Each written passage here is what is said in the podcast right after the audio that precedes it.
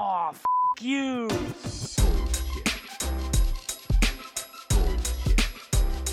Bullshit, bullshit. Bullshit. Bullshit. Bullshit.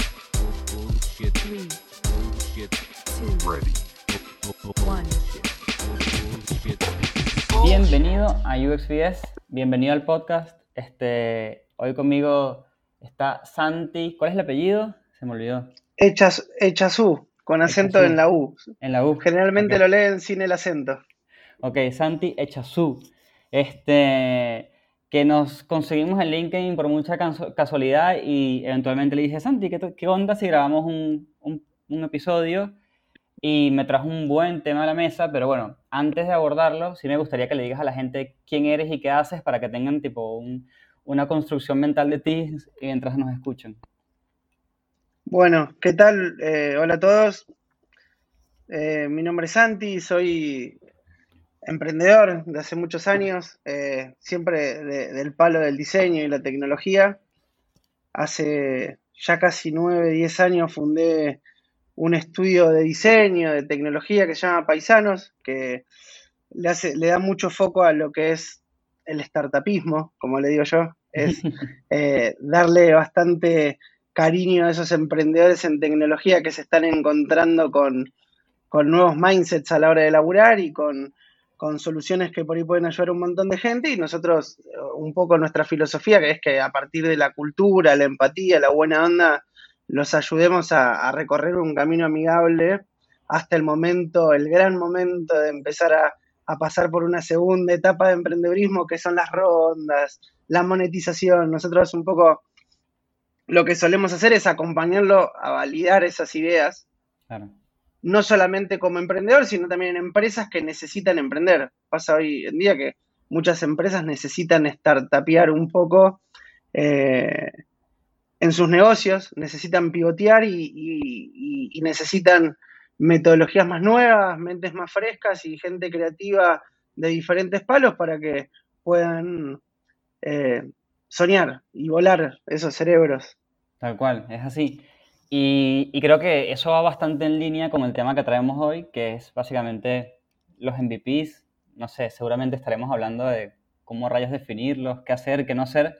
Este, y creo que una, una buena manera de comenzar es decir, por ejemplo, eh, hace poco yo hice un proyecto, la gente que escucha seguramente lo, lo conoce, que se llama UX Noticias. Y ese proyecto eh, creo que no llegó ni a creo que no habrá llegado ni a dos meses y tuvimos que, que darle de baja porque habíamos planificado un montón de cosas mal. Y lo pongo en la mesa porque la gente por ahí dice, ah, Chris tiene un podcast, tiene un Instagram y todo esto, el tipo de ser un experto de los expertos. Y la verdad es que no, creo que nadie nunca llega a ser realmente experto en esto. Así que, mm, nada, eso pasó. No sé cómo, no sé si te puedo decir algo, a ver si, si me das una pista de... Nadie es experto en emprender, porque si, si tuviéramos la fórmula mágica no, no tendría esa adrenalina que está tan buena. A ver, eh, podemos copiar, podemos eh, mejorar modelos de negocios, pero a veces la clave de todo es aprender de, de- de esos errores. O sea, teníamos mil ideas, es, o tenemos mil ideas, puede ser un, un super título con, lo, con el cual arranca el Esto. 97% de mis reuniones. eh, Sí.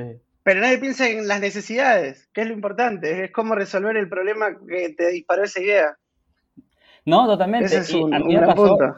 a mí lo que me pasó fue, aún más, bueno, a mí no, a todo el grupo, éramos como cinco.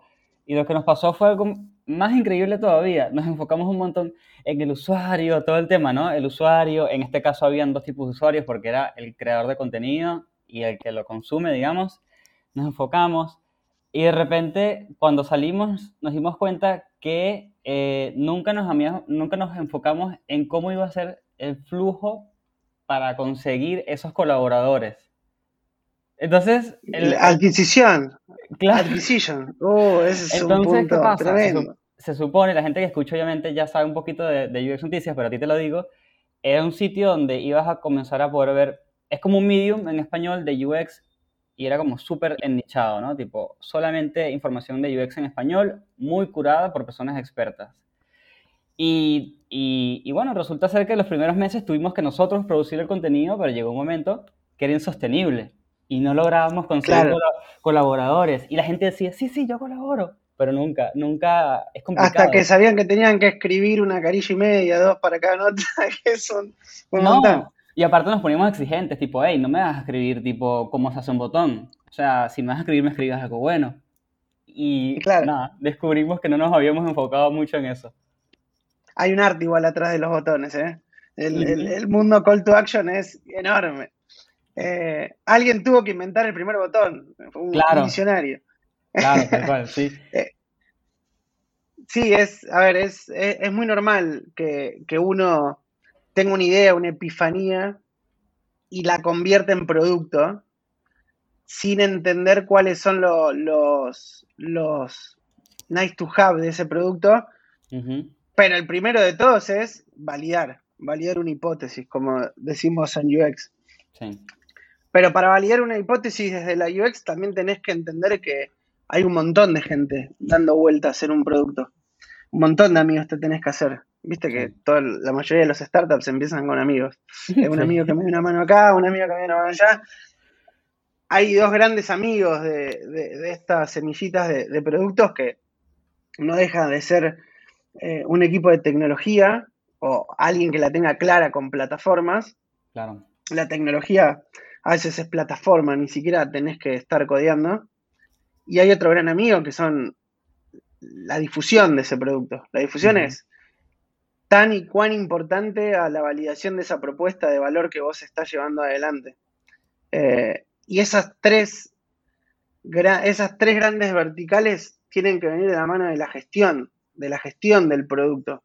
Eh, a veces no, no, no, no, cuesta mucho interpretar que eh, producto es la alianza entre diseño, sistemas y marketing. Sí. Y el buen liderazgo de ese producto es que se ponga la cantidad necesaria de azúcar en el café con leche para que te quede rico.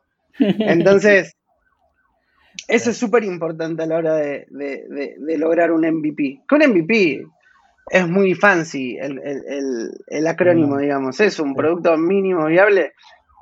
Es un experimento. Y está re bien equivocarse, está re bien equivocarse. Lo dicen muchos libros, no sé cuántas veces te dijeron en este podcast, "Ah, equivócate rápido. Equi- Pero- equi- Equivócate rápido y mucho. Equivocate rápido y mucho, pero no sé si yo me pararía sobre el equivocate, sino sobre el aprender. Claro. Eh, equivocarse es fácil, lo difícil es aprender del error. Eh, y ahí es un poco donde es lo más atractivo de, de- de la, de la agilidad, como dicen hoy en día, de, de la metodología.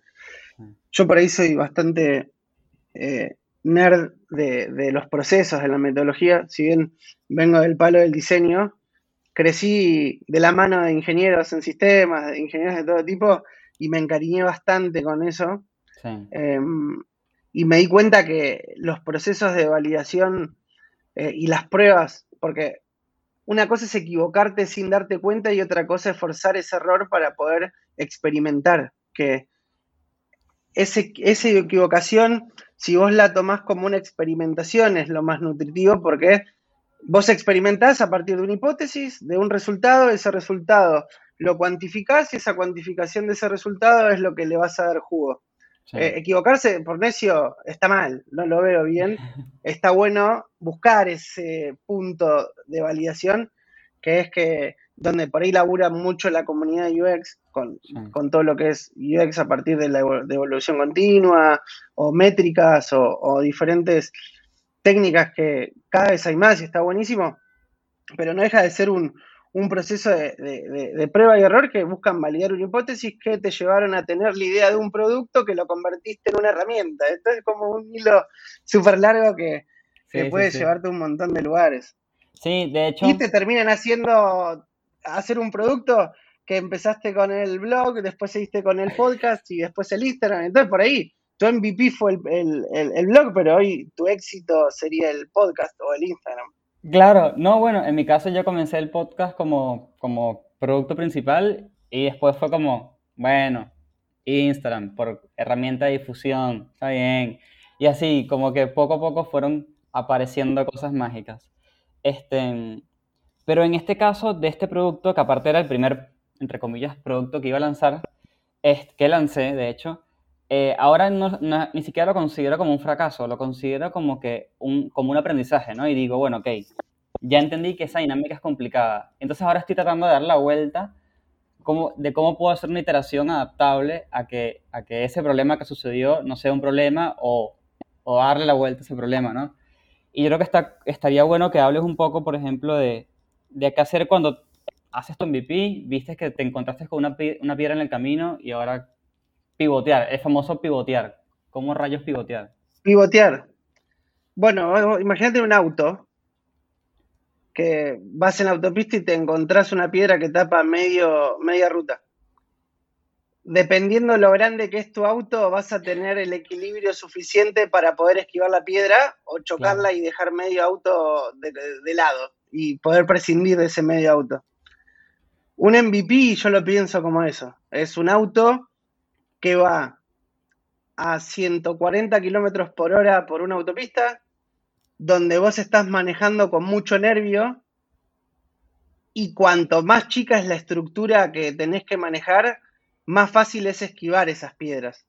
Claro. Vos sabés cuál es el, el norte de esa ruta que querés viajar, vos sabés dónde querés llegar. El tema es los obstáculos que vas a tener esa ruta y cuántas veces vas a tener que buscarte tu camino para poder llegar a ese objetivo que tenés. Entonces, cuando hablamos de MVP, desde la tecnología te cuentan una cosa, te cuentan que es un, un prototipo, una POC, o por ahí levantar un proyecto en, en alguna herramienta de no code para validar. Pero cuando hablamos del diseño, ningún diseñador, creo, existente sobre la faz de la humanidad quiere sacar algo a la calle que esté feo, que tenga un píxel corrido, un color que no estaba dentro de la paleta cromática que buscábamos. Sí. Y desde marketing queremos que el mensaje sea impoluto, que Claro. sea un- una poesía. Entonces, a veces cuando, como emprendedores, como gente de producto, como eh, visionarios de una solución, tenemos que entender que tenemos que ser muy granulares a la hora de empezar a desplegar ese contenido que queremos empezar a, a llevar adelante y esa propuesta de valor, que la propuesta de valor no deja de ser la ruta. O sea, Claro. esa, esa ruta que te va llevando a la solución es la propuesta de valor. Después el auto podés cambiar, viste, que te chocaste el- la piedra y te bajás, te agarrás la cabeza, decís, mira, la realidad es que era mejor ir en bicicleta porque era más, más manejable. Claro. Entonces ahí está el punto. Es cuanto más liviano vas, cuanto más liviano vas en el camino, es Sí. mucho más fácil poder eh, mantener firme esa propuesta de valor y llegar a la solución.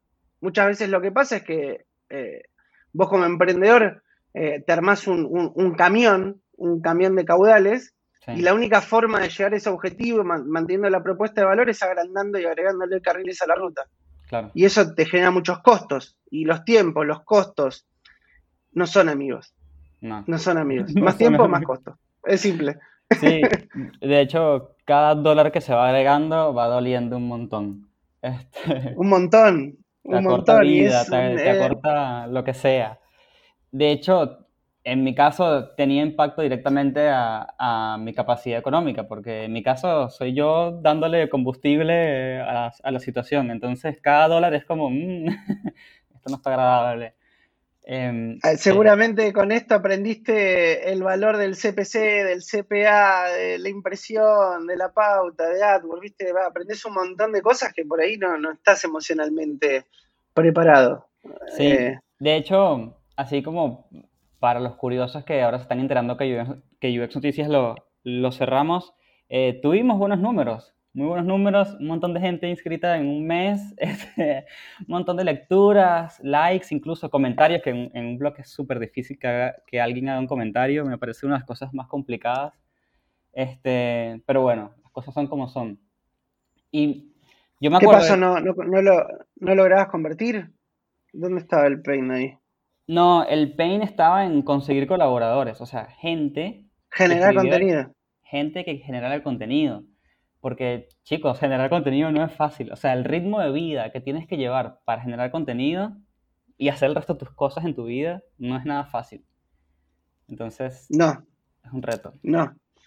Y no solamente las cosas que tenés que generar en la vida, sino la, la- lo fresco que tenés que estar para generar un contenido creativo de calidad Sí, y que no sea igual a todos. A ver, hoy se está hablando mucho de, de- de tecnología, de UX, de MVPs, de nuevos lenguajes, de nuevas metodologías. Se habla mucho, entonces, para ser original tenés que estar fresco y tenés que tener las preocupaciones bien administradas. Sí, parece mentira, pero es así. Necesitas personas que el resto de sus cosas estén estables para poder hacer eso. Es todo un reto. Em, cuando, cuando me trajiste el tema del MVP a la mesa, me dijiste eh, algo así como em, cómo definirlo y no engolosinarte con más features. Algo así fue la frase. Definir, sí, uno se engolosina, es como comer eh, jamón crudo o papa frita, ¿viste? Dependiendo de los gustos y, y há- hábitos alimenticios que tenga cada uno, ¿viste? Vos comés y hay cosas que no podés parar. Eso yo lo, son requerimientos técnicos, son como caramelos, Sí, que es, es lo más lindo en, en un emprendedor cuando empezás a inspirarte y a, y a tirar magia, porque Claro. todo se puede hacer. La realidad es que es una industria donde todo se puede hacer y, y es una industria donde somos inventores. A mí me gusta decir que, que somos inventores. No de martillo y clavos, pero somos inventores con dedos y, y- y teclados. Sí, Y la realidad es que vos te vas imaginando, te vas poniendo en ese play to roll de, de- de un usuario y, y le querés solucionar la vida en algún momento. Y no le tenés que solucionar la vida, le tenés que solucionar un problema muy puntual y a partir de eso empezar a explorar el modelo de negocio.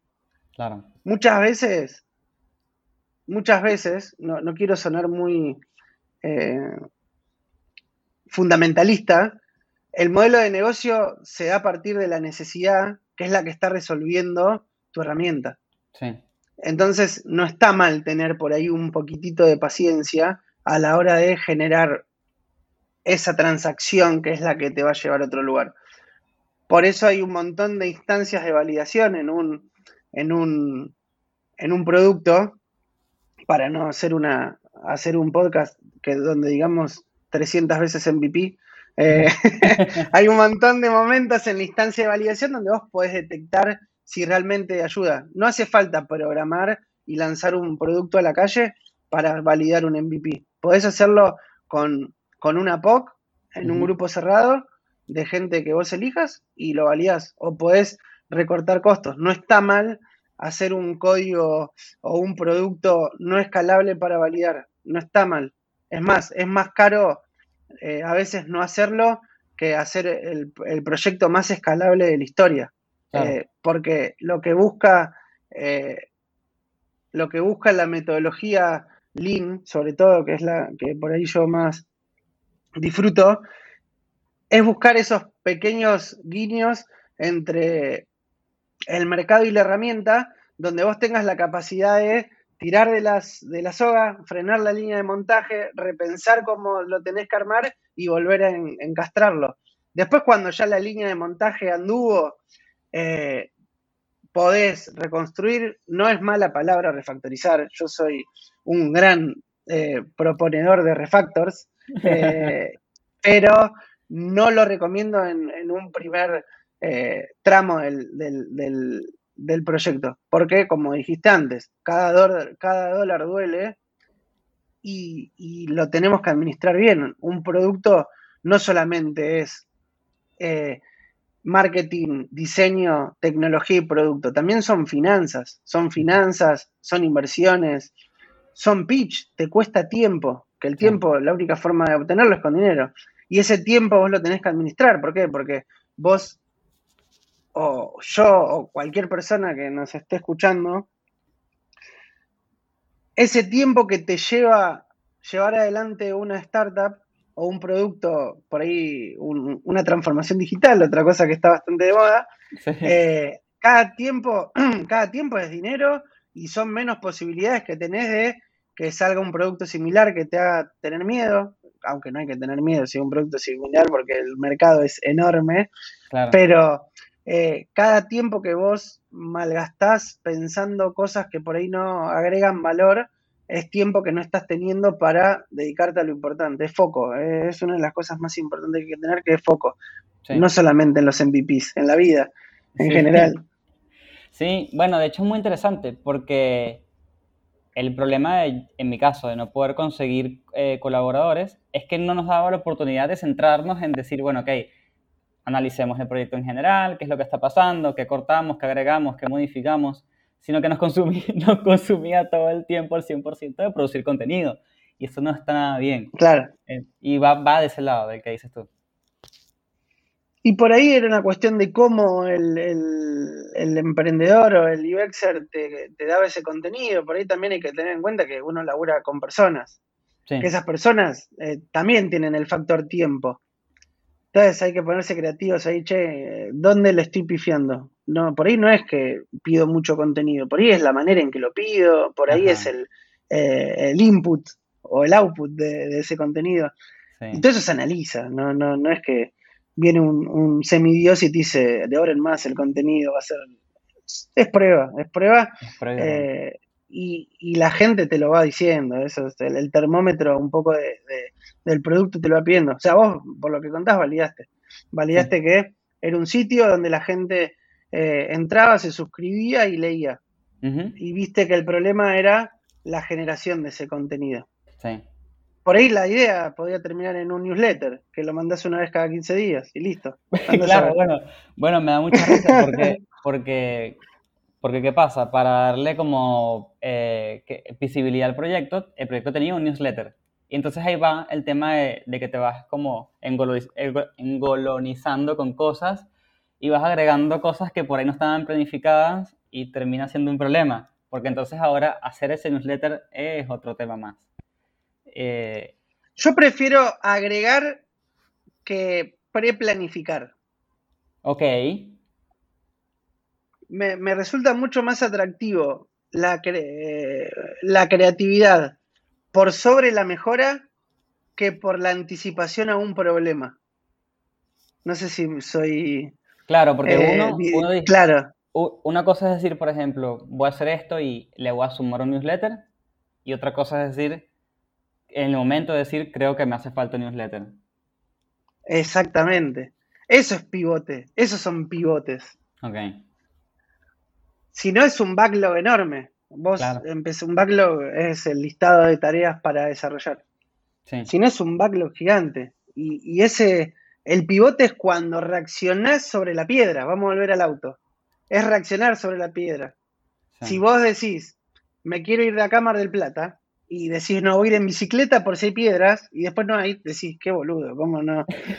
¿Cómo no me, cómo no fui en auto? Qué bueno. Es mejor ir en auto y después vas cambiando. Claro, tal cual. Y, y más allá de todas las, las técnicas para priorizar y todo lo que se te cruce por el mundito de UX, ¿hay algo del lado personal que le puedas recomendar a alguien para que no le vaya sumando features a su producto? Tipo, que no se encariñe, viste que uno se va encariñando con el producto y eso, eso termina siendo un problema. Entonces dices, no, quiero que mi producto tenga huele y tenga rayos láser y tenga una capa y al final terminaste Te con- huele, Sí, exacto. tienes, tienes un Frankenstein que hace todo y nada. Sí, es como el, es como el, el, el- el bolso del gato Félix. Claro. Este, ahí se, se me cayó el DNI en esa frase, pero Y a mí también. este no, eh, lo mejor que te puede pasar es enamorarte. Primero enamorarte, después también enamorarte de tu producto. Eh, obviamente. Eh, está perfecto. Lo que hay que tener es paciencia y dejarlo crecer. Esto es como un hijo. No puedes exigirle a tu hijo cuando nace que, que ande en bicicleta haciendo Willy. Claro. Primero que aprenda a caminar, después que corra, después que hable, después que agarre la bici, el triciclo, después que agarre la bici y después que se haga un Willy. Eh, es paciencia, es paciencia, hay que dejarlo madurar, hay que dejarlo crecer. Sabes cuál es la esencia cuando nace, sabes que va a tener algo de vos, pero es importante dejarlo crecer, es dejarlo crecer. Sabes que lo importante del producto es que resuelva la, la- la necesidad que tiene ese mercado que apuntaste. Em, o ese experimentito que querés hacer. Yo he hecho MVPs eh, para validar eh, que con Google Cardboard, no sé si se acuerda gente, eh, hemos enchufado un streaming y, y, y con el solamente hicimos, eh, abrimos el SDK de Google Cardboard, le enchufamos una señal de streaming de GoPro y terminamos validando que se podía hacer una transmisión en vivo con, en, en 360. Ese fue nuestro MVP. Después cuando vimos que pudimos hacerlo, empezamos a hacer de todo. Que una app, que, que transmisión de un evento, que grabar en un estadio, que Sí. em, hacer una app de transmisiones en vivo, una campaña de publicidad, pero primero lo primero, ¿se puede realmente transmitir en vivo con un cardboard? Vamos a probar. Esa es la pregunta. No vamos a, a- llenarnos de guita haciendo, no, vamos a probar. Claro, vamos a Y a probar. partir de eso es como una, es como la bola de nieve. Empieza a crecer, crecer, crecer y, y termina saliendo algo nutritivo. Sí, sí, al final del día es como decir, bueno, creo que es más sano verlo de esa manera. Primero vamos a probar y después si funciona, bueno, métele con todo, no sé, ponte a inventar, recalcula, cambia, ajusta, pivotea, como quieras llamarlo. Sí, es más, tendría que ser un- una canción. Habría que hacer una canción de.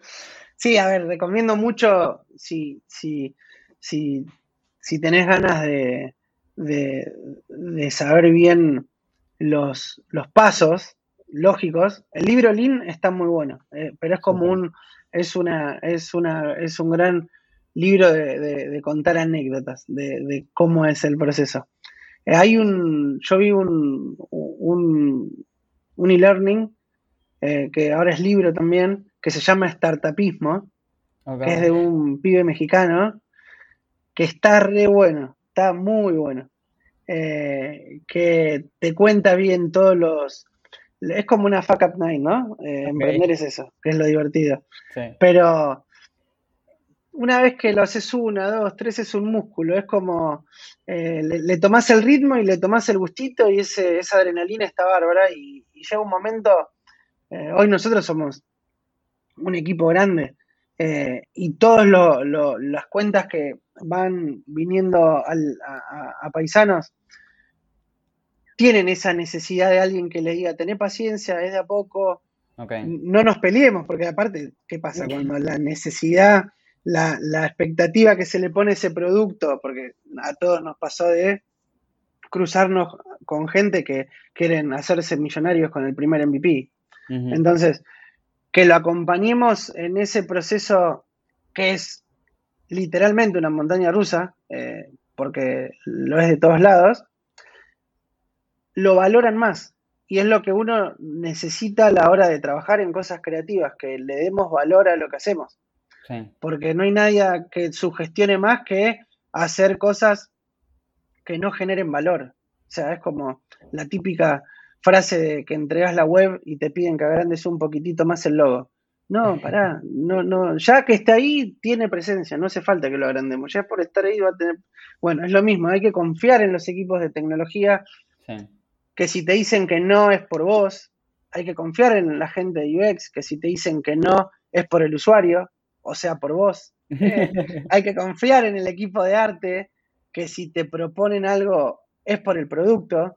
Sí. Y hay que confiar en la gente de marketing, que si quieren eh, tener un insight en alguna pieza de comunicación, realmente es porque quieren que el producto sea atractivo, es por vos. Entonces, muchas veces esos enfrentamientos eh, a mano armada que se dan entre los emprendedores o la gente que está llevando adelante el proyecto y, y los equipos de trabajo, son simplemente por una cuestión de, de comunicación o, o- o- o que están un poco cansados.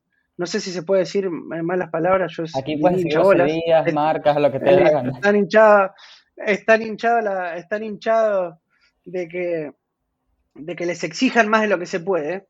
Sí, El, el- el equipo tiene que entender, porque es un equipo, es homogéneo. Eh, El, el PO del producto es el emprendedor siempre, o va a haber alguien más, o el stakeholder, o el nombre que le queramos poner. Tiene que entender que el equipo está trabajando en conjunto. No, no, no, no, no son todas máquinas expendedoras de dinero, nadie los ve así. Eh, creo que la mayoría de los estudios que, que trabajamos en tecnología, en diseño, en producto, en UX, en UI, en marketing, ya no es lo mismo de antes, donde por ahí eh, era, éramos un, eh, era todo un poco más eh, solamente la guita. Claro. Nos gusta, nos gusta hacer lo que hacemos, nos gusta que hagan bien y para nosotros si hacemos algo que genera valor, nos sentimos valiosos y eso al final el resultado es un buen pasar, pero tenemos que entender eh, un poco como industria, como emprendedores o, o como productores, que, que cuanto más paciencia nos tenemos y confiamos en la experiencia, porque también nosotros tenemos que entender que muchas veces la gente que viene hacia nosotros sabe muchísimo de la industria, eh, ya emprendió también y tienen un punto de vista válido. Entonces, cuando se empiezan a implementar buenas prácticas de laburo en equipo, es cuando las cosas salen para adelante. ¿Puede fallar? Obvio que sí. Puede fallar y va a fallar. Y si vos sos insistidor, te va a ir bien. Y si no, es también inteligente, como decís vos, decir el momento, mira, esto me está sacando de foco, volvamos a la base, tomemos toda la experiencia que tomé de acá para aplicarla allá y genial, pero hay que ir gastando tiempo, guita, recursos, energía bien administrado. Eso es lo que te hace ser un buen emprendedor. Porque si sos un buen emprendedor, producto donde pongas el ojo, algo vas a sacar de bueno. Eso No, sí. sí, sí, sí, es así. Y yo sé que en el mundo de- del producto hay como muchos, muchos depende, ¿no? Tipo, si yo tengo una pregunta, siempre la respuesta técnicamente debería ser depende. Pero A veces lo hacemos en joda, a veces ya es en joda. sí, a veces ya me joda. A mí me da risa la gente. ¿Pongo este botón o este? "Ah, depende. Bueno, ya va, yo sé, pero dime algo. Entonces, eh, entendiendo que eso pasa, eh, así como hay un, un producto mínimo viable, ¿hay algún equipi- equipo mínimo viable? Tipo, bueno, tengo una idea, por ejemplo, tengo una idea y quiero, quiero resolver este problema. ¿Cuál, ¿Cómo detecto cuál es ese equipo mínimo viable que debería tener yo? Complicado, Está ¿viste? buena la pregunta, pregunta filosófica fuerte. El equipo, el equipo mínimo viable es eh, un buen emprendedor eh, y alguien que te contenga emocionalmente en ese proceso de emprender. Eh, depende del startup. Eh, si es una startup de tecnología con una API grande, con un frontend hermoso, si es un, un MVP de marketing, no centremos solamente el MVP a tecnología. Eh, Podés emprender abriendo un kiosco Sí. y tu MVP va a ser vender chocolates en los bondis. Eh, es, eh, o sea, la realidad es que depende del rubro. En tecnología eh, hoy se usa mucho la palabra squad y, y- y- y timeline y budget y deadline y ah, un montón de palabras que no valen nada, que valen un montón pero que te confunden. Sí. A la realidad del equipo, no importa el tamaño del equipo, sino la confianza del equipo. Yo, eh, en mi caso, empecé a emprender con cinco socios, que eran el mejor equipo del mundo. Cuatro, yo era, éramos cinco. Eh, éramos el mejor equipo del mundo. Después nos dimos cuenta que no todos teníamos el mismo sentimiento por el proyecto y terminamos siendo tres. Y hoy creo que mi equipo es de 70 personas que tenemos el mismo amor por el proyecto.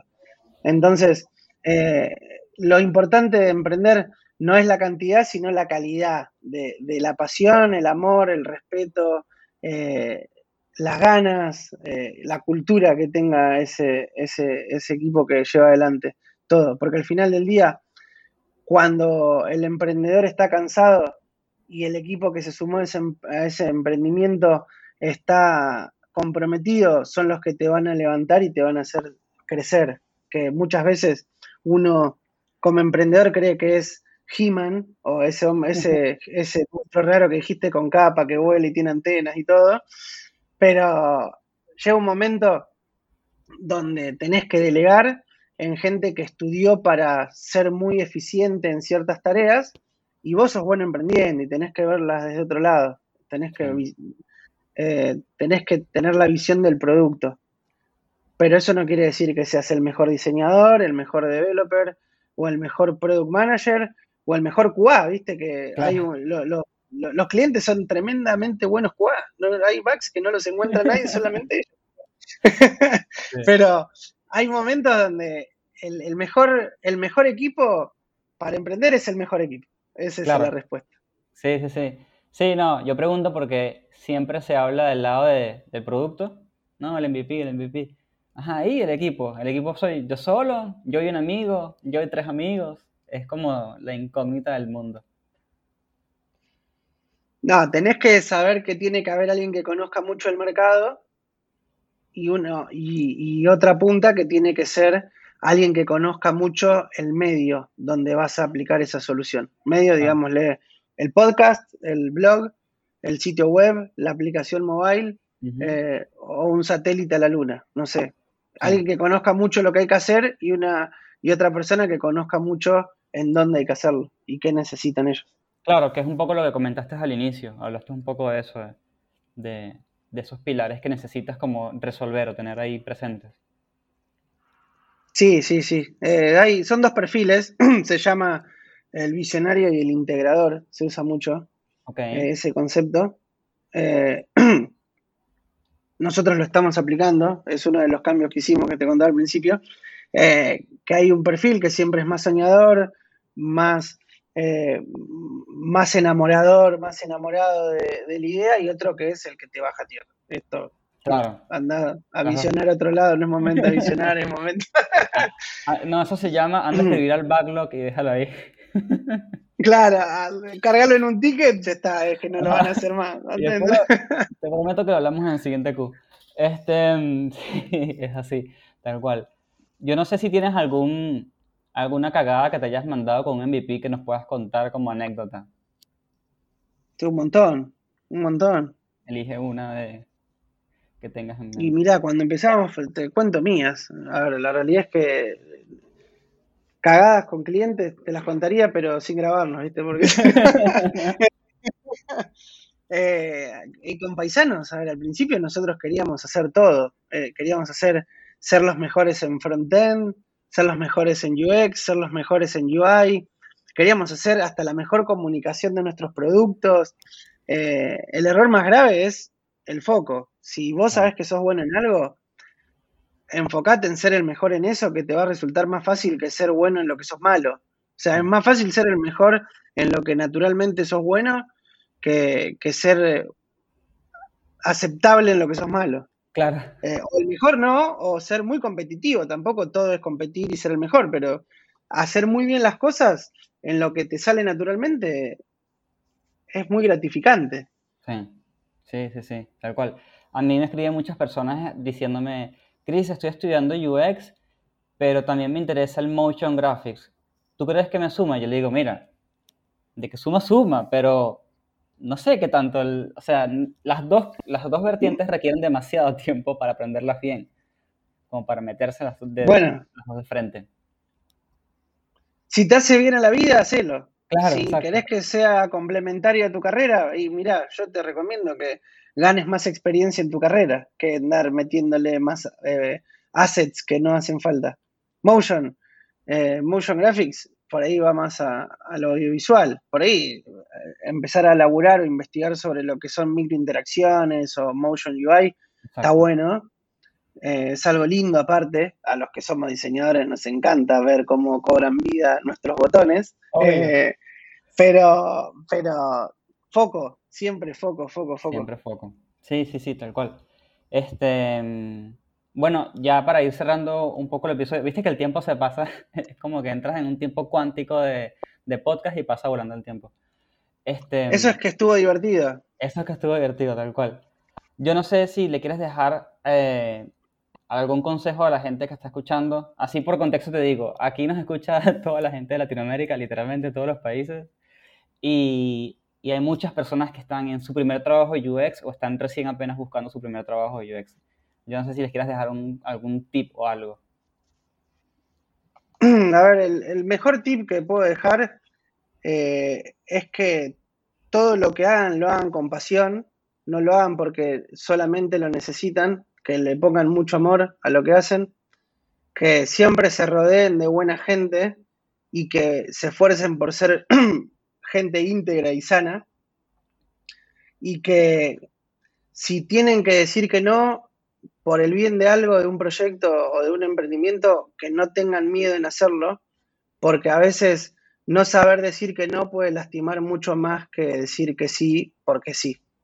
Entonces, cuando vos te mantenés muy firme eh, en tu persona eh, y, y sos íntegro y sos un profesional responsable, es mucho más profesional decir que no y ponerse colorado que decir que sí y después calentarse. Sí. Ese es un consejo que aprendí después de calentarme muchas veces. Y sí, sí, sí, sí pasa. Este, y en algún momento van a ver que, que- porque por ahí están comenzando y están diciendo, uy, qué difícil es, qué, qué difícil es entrar en UX. Pero después se van a dar cuenta que no era tan difícil como ustedes pensaban y más bien tienen que practicar eso que dice Santi, de decir que no, que no, que no. Y, y nada, Qué difícil que que es empezar. Qué difícil Sí. es empezar. Cualquier cosa. En UX, sí. a caminar. Vos mirá un bebé que está aprendiendo a caminar, es dificilísimo. Todo Es es difícil, pero todo lo que es empezar es difícil. Y, por ejemplo, en el fútbol, yo, yo, yo pateo con la derecha, pero no saben todo lo que me costó comenzar a patear relativamente parecido con izquierda. Esto es... O sea, fue un montón de Bueno, tiempo. yo no, no, no coincido, no, no, nunca aprendí con ninguna. Eh, así que pateo igual con las dos, de mal. Sí, sí, sí. Este, pero creo que esto está, bueno como para dejarlo de resumen de este episodio, que sería tengan foco, tengan paciencia, este, sean íntegros y, hagan las cosas con mucha pasión. Si tuviese que resumir todo el episodio, lo, lo puedo resumir en esa frase. Siempre. Ser buen tipo, ser buena mina, la pasión. eh, y, y- y sepamos que la carrera es larga, no es un proyecto. Entonces, si nuestro nombre siempre termina en, en- en un buen lugar, va a haber muchísimas oportunidades. Literal, tal cual. Bueno, como siempre, gracias a, bueno, gracias Santi por, por grabar conmigo. Gracias a todo el mundo que llegó hasta el final del episodio. Eh, ah, bueno, ya, mentira.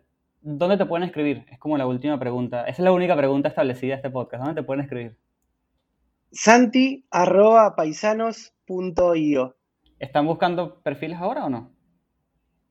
Siempre estamos buscando talento, no perfiles. Perfiles es medio frío. Talento, gente talentosa que quiera, que se quiera arriesgar a, a- a- a hacer cosas locas. Eh, cosas locas y serias. Tampoco es que hacemos todas locuras. Eh, diseño, desarrollo, eh, QA, eh, roles de UI muy artísticos. Nosotros siempre buscamos eh, la belleza en nuestros productos, eh, no solamente de usabilidad, sino visual y de, de- de- de eficiencia en código, eh, siempre.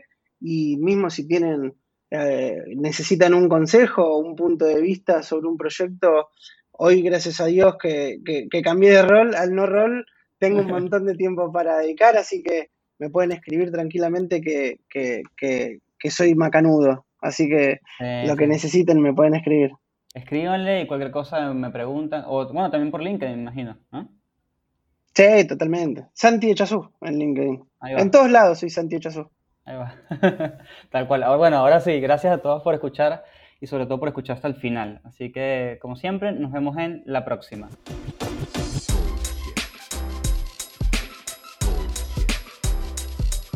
Bullshit, bullshit. Bu- bu- Bullshit. Bullshit. Bullshit. Bu- bu- Bullshit. Bullshit. One, Bullshit. two, three. Bullshit. The experience has ended. Ended.